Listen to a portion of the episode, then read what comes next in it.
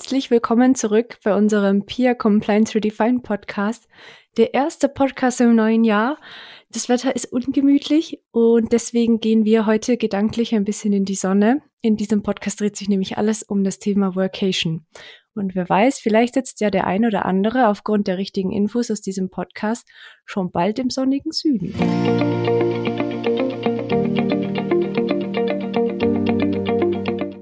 Mein Name ist Vanessa Müller. Ich bin Referentin unseres Geschäftsführers, das zweite Gehirn von ihm und verantwortlich für unser Tagesgeschäft, Business Operations. Genau, ich bin eigentlich schon sehr lange sehr bekannte Stimme in diesem Podcast. Mitgebracht habe ich meinen Kollegen, der ist eigentlich auch schon bekannt, aber es ist neue Jahr, neue Anfänge. Wir stellen uns einfach auch nochmal vor. Hallo Christian, schön, dass du da bist. Hi, genau. Auch hallo nochmal von meiner Seite. Ich bin der Christian Feldmann. Ich bin Teil der Compliance Unit bei Valvisio Consulting. Und genau, da merken wir natürlich auch, dass das heutige Thema Workation immer mehr angefragt und immer beliebter wird oder bekannter wird.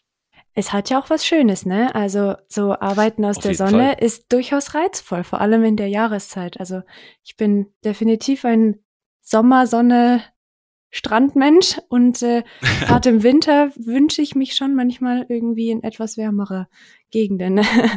ja, wenn ich jetzt hier aus dem Fenster schaue, dann kann ich das auch verstehen, ja. Das Thema Workation ist ja ein bisschen, also gar nicht, gar nicht so neu und trotzdem irgendwie doch neu. Es ist ein Unterschied zum Homeoffice. Dazu haben wir ja schon unter dem Thema New Work einen Podcast veröffentlicht, wo wir auch ganz speziell auf Datenschutzfragen und auch Informationsschutz und diese ganzen Sicherheitsfragen eingegangen sind.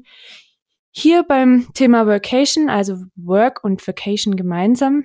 In der Regel passiert es dann auch aus dem Ausland. Also ich glaube, die wenigsten nehmen eine Workation in Deutschland, zumindest in meinem Umfeld so. Genau, und da gibt es abhängig vom Land natürlich unterschiedliche rechtliche Herausforderungen.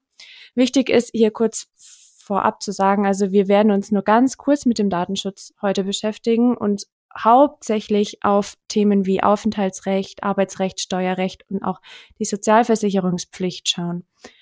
Und ganz wichtig noch am Anfang kurzer Hinweis, also dieses Thema Vacation spaltet ja auch so ein bisschen die Geister. Manche finden das super, andere finden das ja, bei denen geht das gar nicht.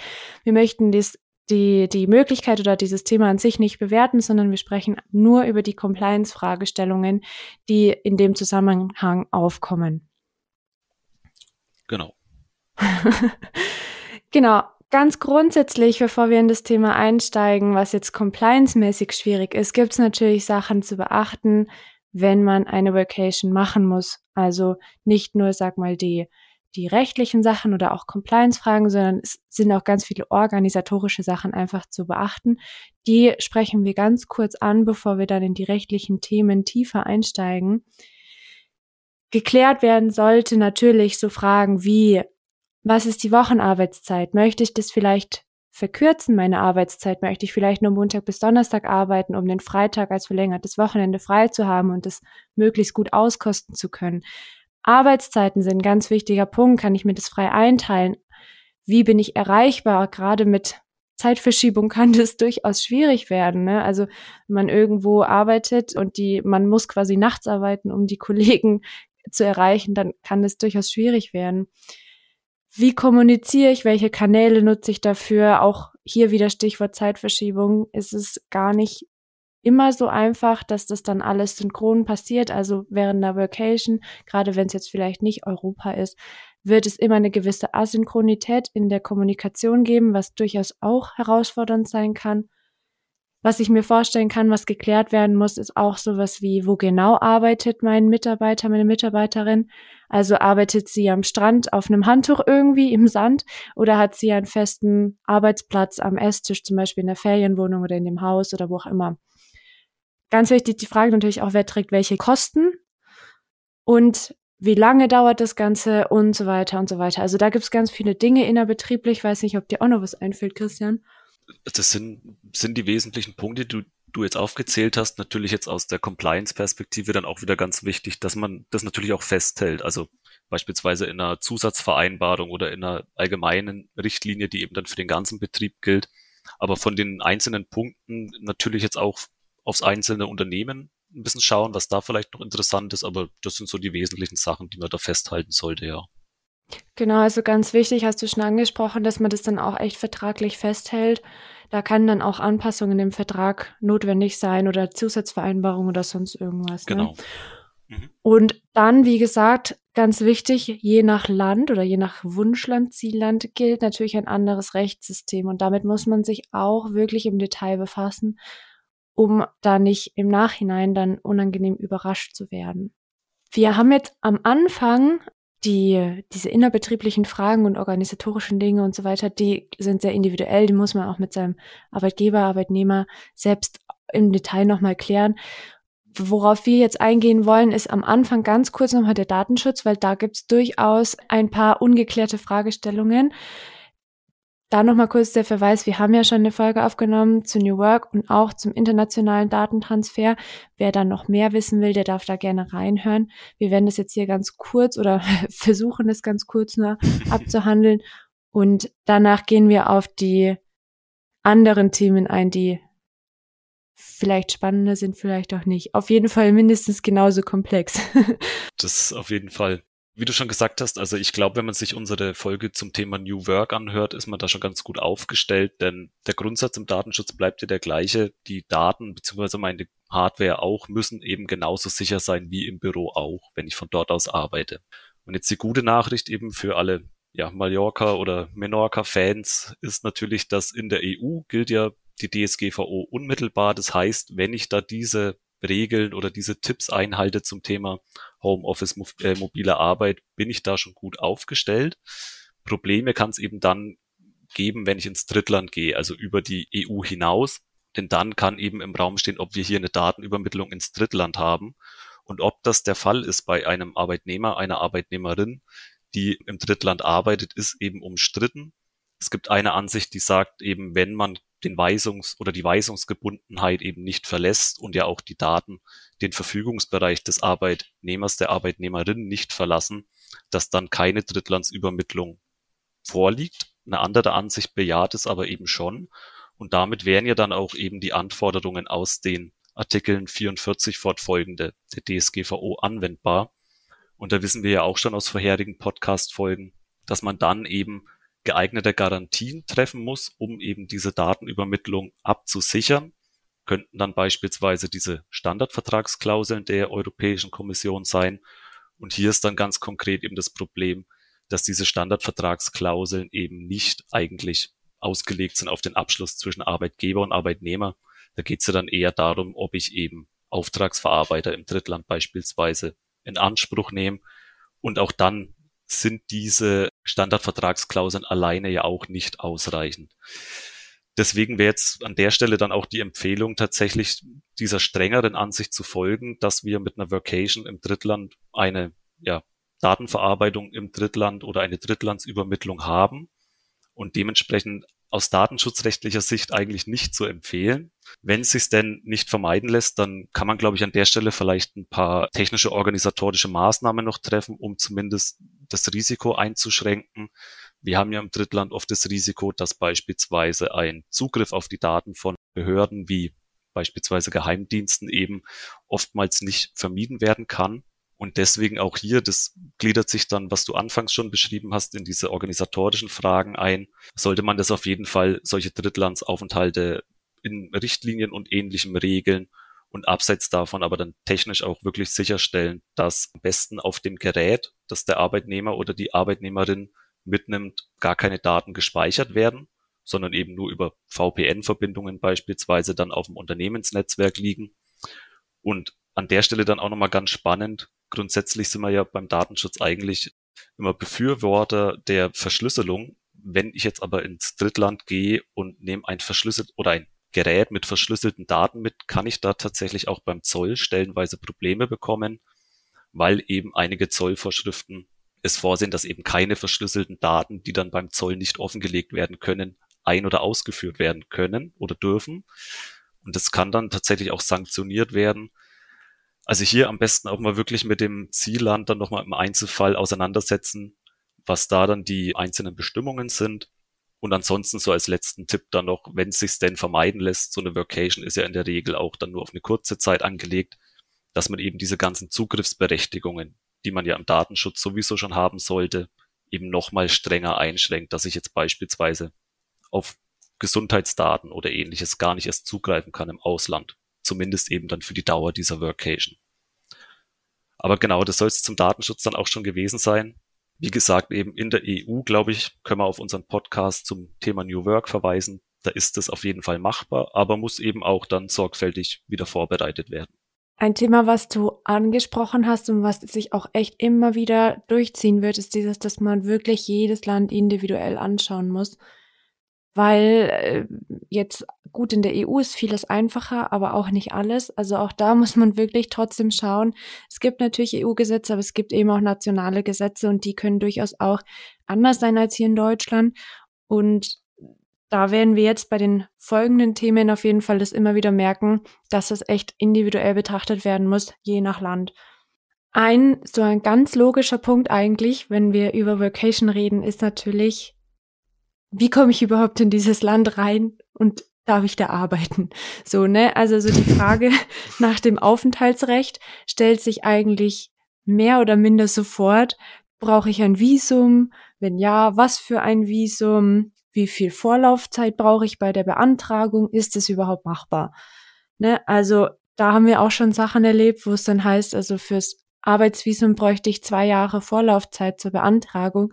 Ja, dass dann eine Vacation nicht klappt, das ist schon klar, weil also mit einem Touristenvisum darf man nicht arbeiten, so, ne? Also das, das ist relativ klar. Und auch tatsächlich gibt es Länder, wo dann halt, also muss man auch unterscheiden, wie das auch so eine Individualbetrachtung dann ist es eine Geschäftsreise. Dann gibt es zum Beispiel in den USA ein Visum, was man recht einfach beantragen kann. Für 90 Tage ist es, glaube ich hat man aber keine klassische Geschäftsreise, sondern macht quasi einfach nur Urlaub und arbeitet nebenbei, dann zählt dieses Visum wiederum nicht. Dann braucht man halt eine richtige Arbeitsgenehmigung. Und das kann schon durchaus kompliziert werden. Genau, in der EU gibt es so ein bisschen so eine Sonderregelung, Christian. Genau, da ist dann in der EU hat man grundsätzlich ja die Arbeitnehmerfreizügigkeit, heißt in dem Fall, ich kann bis zu drei Monate erlaubnisfrei auch arbeiten im EU-Ausland gilt auch, und das ist jetzt das, was du gesagt hast, dass man trotzdem auch in der EU am besten nochmal sich das konkrete Land anschauen sollte. Diese drei Monatsregelung kann man nämlich auch auf den europäischen Wirtschaftsraum anwenden, wo ja auch die Schweiz beispielsweise dabei ist. Hier darf ich zwar auch drei Monate erlaubnisfrei arbeiten, aber ich muss das zumindest melden. Also da gibt es eine Meldepflicht. Und das sind so die Besonderheiten, die ich auf jeden Fall vorher abklären sollte, rechtzeitig. Ein so ein, so ein spezieller Sonderfall ist tatsächlich nochmal für Arbeitnehmer, Arbeitnehmerinnen, die keine deutsche Staatsbürgerschaft haben, sondern vielleicht selber als, was weiß ich, mit einem Arbeits, mit einer Arbeitserlaubnis, mit einem Arbeitsvisum oder wie auch immer hier sind in Deutschland. Da muss man dann wirklich nochmal ganz individuell prüfen. Nicht, dass es dann durch die Workation Probleme gibt mit dem Aufenthaltstitel. Ne? Das möchte man ja auch nicht. Also auch hier sieht man schon, wie angekündigt, es ist super individuell, die ganze Betrachtung. Und da müssen sowohl Arbeitgeber als auch Arbeitnehmer wirklich sich gut damit befassen, um dann halt entsprechend die richtige Aufenthaltsgenehmigung zu bekommen. Wir haben es jetzt schon auch immer wieder angesprochen, diese Unterscheidung, dass in der EU und in, oder ich sag mal EWR-Staaten oder dieses Konstrukt Europa, dass manches einfacher ist und dass es in den Drittstaaten, also nicht, nicht EU, nicht EWR, nicht Europaländer, sage ich jetzt mal stark vereinfacht, dass es da durchaus schwieriger werden kann. Gilt natürlich auch für das Arbeitsrecht. Magst du da vielleicht mal was erklären, Christian, weil das ist auch jetzt wieder sehr juristisch. Wenn ich jetzt aus dem Ausland heraus arbeiten will, ist natürlich auch ganz wichtig, welches Arbeitsrecht gilt denn eigentlich in der EU? Aber jetzt auch die Unterscheidung wichtig. Also da geht es jetzt nur um die EU, nicht um den EWR. Da haben wir die Rom I Verordnung, die eben grenzüberschreitende Vertragsverhältnisse regelt und da ist auch im Artikel 8 explizit das Arbeitsverhältnis geregelt. Der Grundsatz ist, dass die Rechtswahl ausschlaggebend ist. Also wenn wir im Arbeitsvertrag deutsches Recht vereinbart haben, dann gilt für mich auch, wenn ich im Ausland bin, das deutsche Recht. Auch hier gibt es dann aber wieder einige Sachen zu beachten. Beispielsweise gibt es immer noch leider viele Arbeitsverträge, die keine Rechtswahl vornehmen. Dann gilt das Recht des gewöhnlichen Arbeitsortes. Und jetzt, wenn ich jetzt beispielsweise nach Frankreich will, zwei Wochen zum Arbeiten, dann ist ja mein gewöhnlicher Arbeitsort immer noch Deutschland. Das heißt, auch hier wäre das deutsche Arbeitsrecht anwendbar. Und eine ja, kleine Besonderheit, die, aber da will ich jetzt gar nicht zu genau drauf eingehen, denn auch durch eine Rechtswahl beispielsweise darf ich bestimmte Schutzvorschriften eben nicht untergraben. Also beispielsweise darf ich jetzt, wenn mein gewöhnlicher Arbeitsort Deutschland ist, auch durch eine Rechtswahl nicht die Mindestanforderungen des deutschen Arbeitsschutzes eben unterschreiten. Beispielsweise jetzt der Kündigungsschutz oder auch das Mindestlohngesetz. Und was hier dann auf jeden Fall abseits davon noch Sinn macht, also man kann in der Regel schon davon ausgehen, dass auf jeden Fall deutsches Recht anwendbar bleibt, sollte ich mich trotzdem im Zielland nochmal schlau machen, ob es hier möglicherweise irgendwelche Eingriffsnormen gibt. Das sind dann Normen, die halt der Staat für so bedeutend ansieht, dass sie auch eine Rechtswahl beispielsweise durchbrechen können. Ist ein relativ kompliziertes Thema. Da geht es dann auch darum, welcher Gerichtsstand anwendbar ist. Aber ich kann ja, wenn ich weiß, wo es hingeht, zumindest mich mal schlau machen, ob es da irgendwelche besonderen Schutzvorschriften gibt, die zu beachten sind. Wenn es dann jetzt über die EU hinausgeht, dann können wir natürlich trotzdem grundsätzlich die Rechtswahl auf deutsches Arbeitsrecht treffen, aber auch hier dann auf jeden Fall gucken, was äh, die sogenannten Kollisionsregeln, also wenn mehr als eine Rechtsordnung eben berührt wird, was sehen denn die vom jeweiligen Zielland vor, ob es hier auch Schutzvorschriften gibt, die nicht umgangen werden dürfen. Und genau, aber um es mal abzukürzen, also ich glaube, wenn wir uns hier wieder innerhalb der EU bewegen, ist grundsätzlich das deutsche Arbeitsrecht immer noch ausschlaggebend, wenn ich zumindest für jetzt kürzere Aufenthalte eben ins Ausland gehe. Ganz spannend, so nebenbei in dem Arbeitsrecht ist auch die Frage natürlich nach den Feiertagen. Also es gibt ja im Ausland durchaus Feiertage, die wir hier in Deutschland nicht haben und umgekehrt. Und auch da könnte natürlich jetzt irgendwie findige Grenzgänger das irgendwie ausnutzen, ne? Und immer zum jeweiligen Feiertag irgendwie ins andere Land pendeln oder so, um halt möglichst viel frei zu haben. Auch das sind natürlich Fragen, die muss man klären zwischen Arbeitgeber, Arbeitnehmer, ne? Welch, welche Feiertage gelten. Grundsätzlich natürlich schon die in, des, in dem Land, wo man arbeitet, aber das, ob, ob so ein ständiges Hin- und Herpendeln erlaubt ist, also wage ich zu bezweifeln, ne? Aber das sind durchaus auch so Fragen, über die man sich Gedanken machen sollte, einfach um auf der sicheren Seite zu sein. Auf jeden Fall. Wir haben, äh, und das glaube ich mit das spannendste oder das herausforderndste Thema, wenn es um Vacation geht, ist dieses ganze Thema rund ums Steuerrecht. Und ich will ehrlich sein, wir haben uns bei der Vorbereitung hier auch echt ziemlich die Zähne ausgebissen, weil das sowas von individuell ist und jedes Land die eigenen, also eigene Regelungen hat. Und das, da kommt so viel zusammen, dass wir hier also einen kurzen Einblick geben wollen, woran man alles denken muss, aber wir können hier auf gar keinen Fall irgendwie schon Lösungsvorschläge oder irgendwas bringen, weil das so individuell ist, je nach Vertragsverhältnis mit dem Arbeitnehmer, je nach Zielland, je nach Aufenthaltsdauer und so weiter. Also das ist wirklich ein sehr, sehr komplexes Thema. Und da sollte man sich auf jeden Fall mit einem entsprechenden Steuerberater oder es gibt auch Beratungen, Unternehmensberatungen, die halt genau solche Auslandsaufenthalte sich darauf spezialisiert haben, da wirklich nochmal genau hinschauen, was muss man eigentlich beachten. Genau, glaube ich auch. Also der, der Gang zum Steuerberater, zur Steuerberaterin, um den wird man auf jeden Fall nicht drum herum kommen, weil ich meine, die Gefahr ist am Ende, dass man dann durch irgendwelche Doppelabgaben im Endeffekt die Workation, also mit der Workation draufzahlt, was ja dann auch nicht Sinn, Sinn der Sache ist. Doppelabgaben ist genau das Stichwort. Also die erste Frage, die sich im Steuerrecht stellt, ist erstmal, wie lange soll das Ganze denn dauern? Wie lange bin ich denn im Ausland? Bezüglich der Lohnsteuer gibt es ja diese bekannte 183-Tage-Regelung. Also sobald der Arbeitnehmer 183 Tage im Ausland ist, ist er im Ausland lohnsteuerpflichtig. Das heißt, er muss dann im Endeffekt in Deutschland und in seinem Urlaubs-Vacation-Arbeitsland eine Steuererklärung abgeben. Ganz wichtig ist aber, und hier wird es dann auch schon wieder ein bisschen tricky, dass diese 183 Tage natürlich alle Tage umfassen, in denen man im Ausland ist. Also nicht nur die Vacation an sich, sondern auch normale Urlaube, Wochenendausflüge, vielleicht Geschäftsreisen und so weiter. Das heißt, wenn man hier viel unterwegs ist, seine Urlaubstage voll ausnutzt, vielleicht irgendwie noch ein Sabbatical gemacht hat, irgendwie am Anfang des Jahres oder was weiß ich was, und länger im Ausland schon war, dann muss man hier ganz genau hinschauen, dass man nicht über diese 183-Tage-Grenze kommt. An der Stelle müssen wir auch einen kurzen Exkurs machen, und zwar wenn es darum geht, ob durch die Arbeit im Ausland eine Betriebsstätte gegründet wird. Es klingt jetzt erstmal ein bisschen weit hergeholt vielleicht, aber es ist tatsächlich leider gar nicht so unwahrscheinlich. Es gibt von der OECD so ein sogenanntes Musterabkommen, wo verschiedene Kriterien festgelegt sind, nach denen beurteilt werden kann, ob durch die Arbeit aus dem Ausland eine Betriebsstätte gegründet wird. Darunter zählt zum Beispiel, dass der Arbeitnehmer auf Weisung des Arbeitgebers größtenteils im Homeoffice oder im Ausland arbeitet. Schwieriger Fall ist auch, wenn der Arbeitnehmer das Unternehmen im Außenverhältnis vertreten darf, das heißt Prokura, Vollmachten, Geschäftsführer sowieso, wenn dort Verträge, Angebote, wie auch immer, irgendwas mit einer offiziellen Unterschrift erledigt wird, dann sieht es schon laut OECD schwierig aus. Ein weiteres Kriterium ist, wenn der Arbeitnehmer keinen festen Büroplatz hat an seinem Arbeitsort.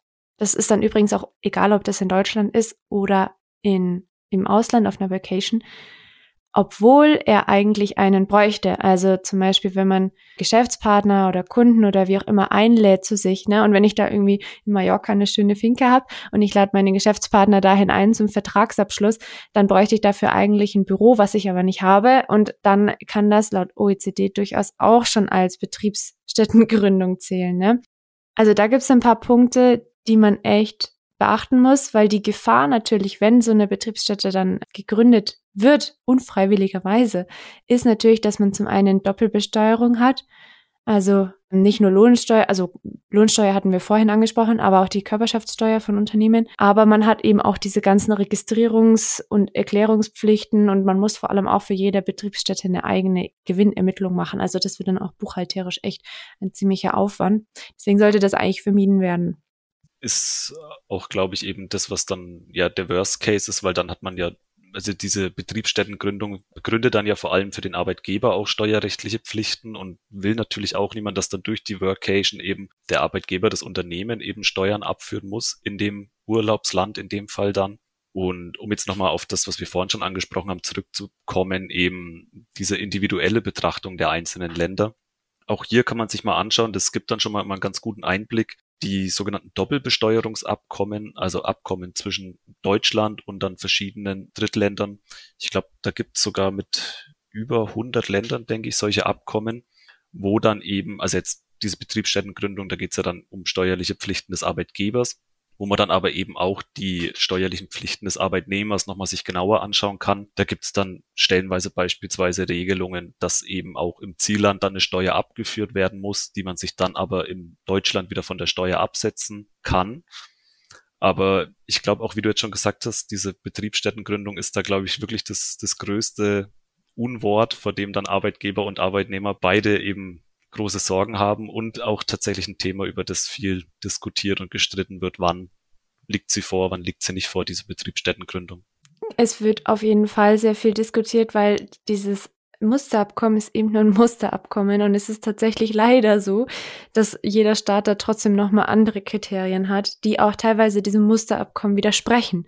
Also in äh, Österreich ist es zum Beispiel so, dass sobald man 25 Prozent aus dem Homeoffice arbeitet, dann sieht es der Staat an, dass man eben da genug quasi Verfügungsmacht hat, dass da draußen eine Betriebsstättengründung resultieren kann. Also es muss nicht, aber es kann zum Beispiel sein. Und in Belgien ist es zum Beispiel so, dass man ab dem ersten Tag schon melde- und steuerpflichtig ist. Also da wäre es mit einer Vacation ganz, ganz schwierig, weil da ist, also unabhängig jetzt auch von der Betriebsstättengründung, ist es einfach super schwierig, mal eben so zu arbeiten. Ne? Wenn mehrere Leute oder Mitarbeitende gleichzeitig eine, was weiß ich, zum Beispiel ein Projekt im Ausland durchführen oder also keine, keine klassische Geschäftsreise in dem Sinne, sondern was weiß ich, gibt's ja auch immer häufiger, wir machen eine zu, zum Brainstorming, zur Ideenfindung, zum Teambuilding, wie auch immer. Machen wir mal eine Woche Portugal oder eine Woche Mallorca oder wie auch immer. Dafür gibt's noch gar keine Regelung, also da ist man noch komplett auf sich gestellt. Also dieses ganze Thema mit Steuerrecht ist echt nicht, nicht so einfach. Sehr komplex, ja. Ja. Abschließend dazu würde ich jetzt nur noch sagen, also grundsätzlich muss man unterscheiden, ob es bereits eine Niederlassung gibt in dem Land von der Firma oder nicht. Wenn es eine Niederlassung gibt, dann ist das Ganze nochmal anders und auch teilweise einfacher. Wenn es keine Niederlassung gibt und man sagt, ich habe einfach mal Lust, vier Wochen Japan oder Thailand oder whatever und da hat die Firma eben keine Niederlassung. Dann, wie gesagt, muss man echt aufpassen, sowohl lohnsteuermäßig auf Arbeitnehmerseite als auch jetzt, wenn es um Betriebsstättengründung oder die Steuerpflichten von Arbeitgeberseite geht. Ne? Also da, wie gesagt, echt individuell betrachten. Man kommt nicht drum rum, sich dieses Landesrecht ganz genau anzuschauen, wenn man es ordentlich machen möchte. Genau, und da eben, wie gesagt, am Anfang schon bestenfalls wirklich auf die Steuerberater und Steuerberaterinnen verweisen und da mal ausführlich drüber sprechen, bevor dann am Ende die Workation dann doch teurer wird als gedacht. Ein letztes Thema haben wir noch mitgebracht. Das ist was, was, glaube ich, viele im Urlaub als ganz normal empfinden.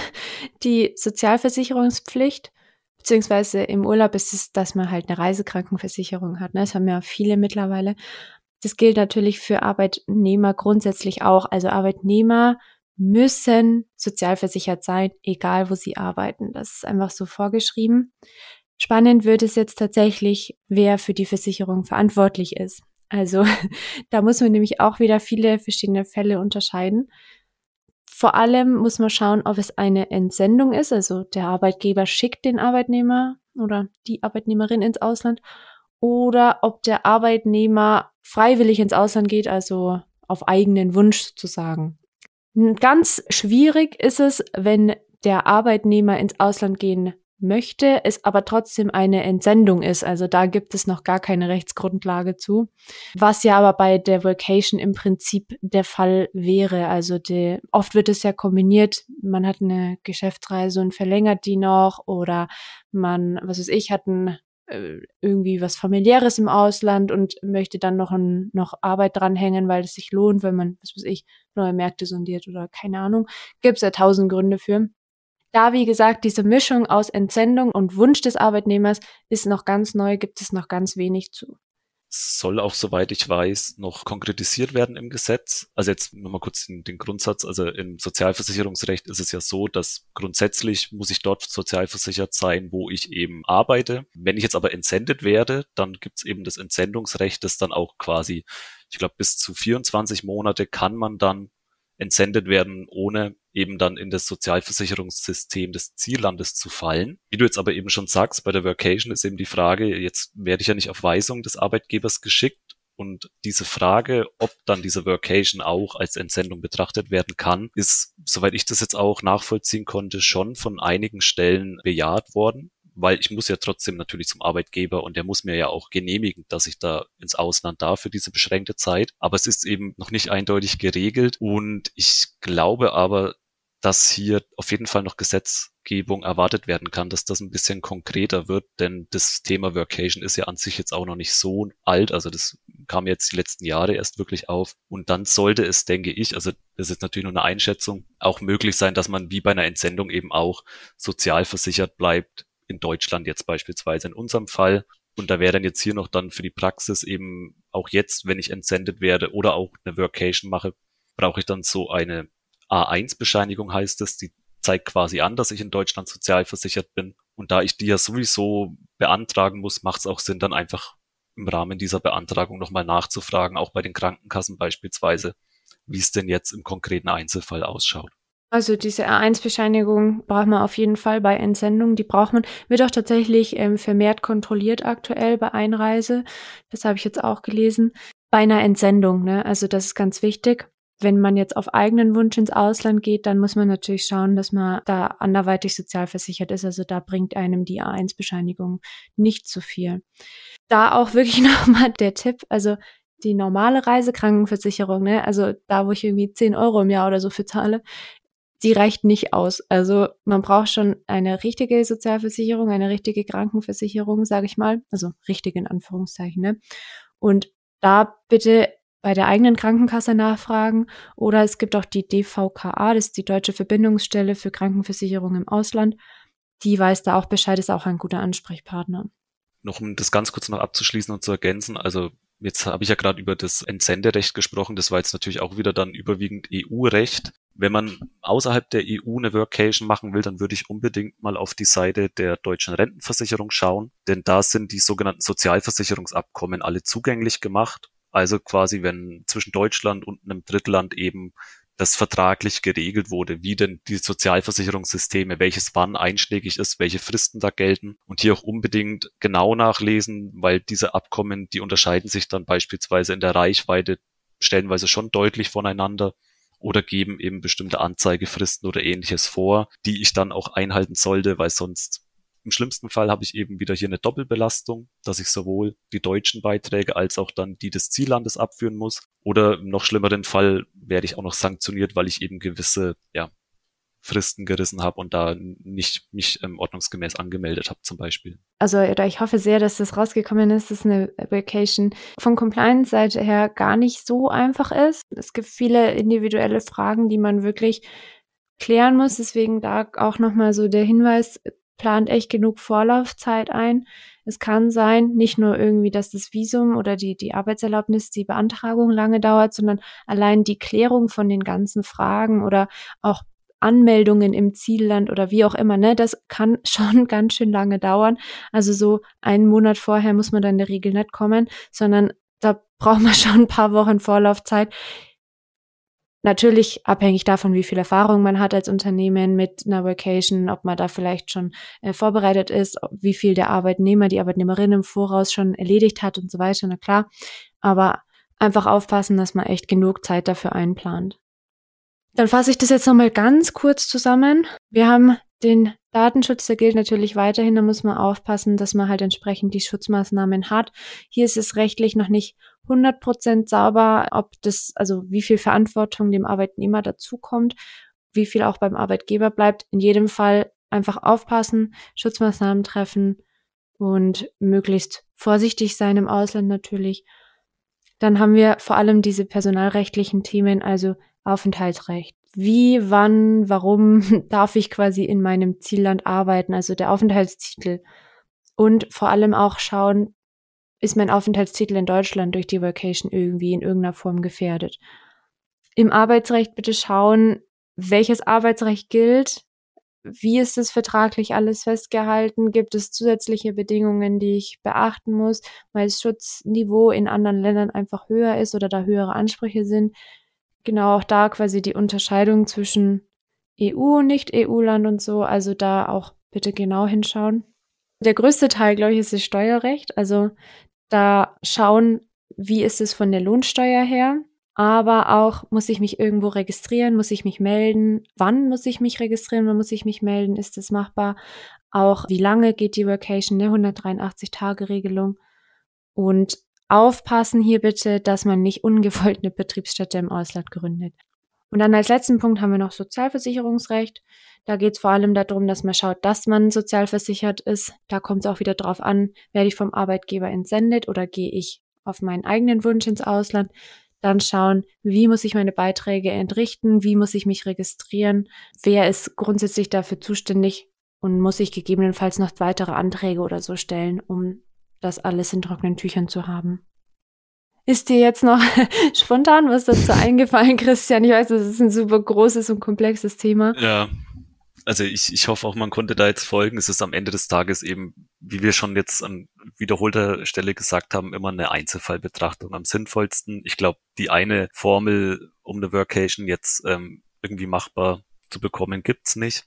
Es ist, glaube ich, in der EU beispielsweise ist es auf jeden Fall machbar. Aber auch hier eben, also da gehört schon einiges an Vorbereitung dazu. Und man sollte da lieber früher als später mit der Planung anfangen und auch wirklich alle Beratung, die man, also Steuerberater, Steuerberaterin, aber natürlich auch jetzt Anwälte für beispielsweise dann das Arbeitsrecht ruhig mal hinzuziehen, um ja nicht am Ende dann mit dem Urlaub draufzahlen zu müssen.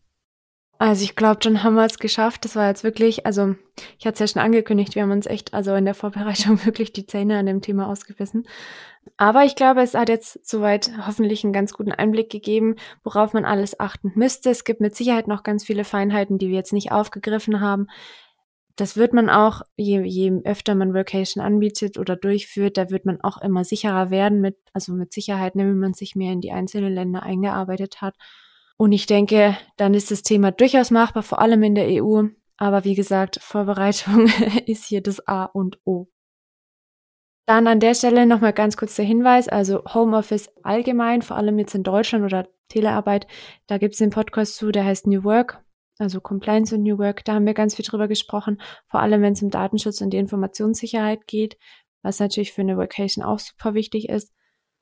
Und während diese, diese juristische Frage im Datenschutz zu dem Drittlandtransfer interessiert, der darf auch gerne mal in den Podcast zum internationalen Datentransfer reinhören. Da diskutieren wir das nämlich lang und breit, wo da die Herausforderungen liegen, wie man das möglich machen kann, was man machen darf, was nicht und so weiter. Genau, das sind wir, glaube ich, auch ausführlich drauf ein. Ansonsten natürlich auch gerne eine Mail schreiben, wenn jetzt hier noch irgendwie Fragen aufkommen. Vielleicht kann man dann das bei zukünftigen Podcast-Folgen nochmal irgendwie genauer dann betrachten, das Ganze. Damit sind wir dann, glaube ich, am Ende angekommen. Dann bleibt uns jetzt eigentlich nur noch übrig, einen guten Start ins neue Jahr zu wünschen und hoffen, dass Sie auch beim nächsten Mal dann wieder dabei sind, wenn wir uns wieder um spannende Compliance-Themen hier kümmern. Bis dann. Bis dahin. Ciao.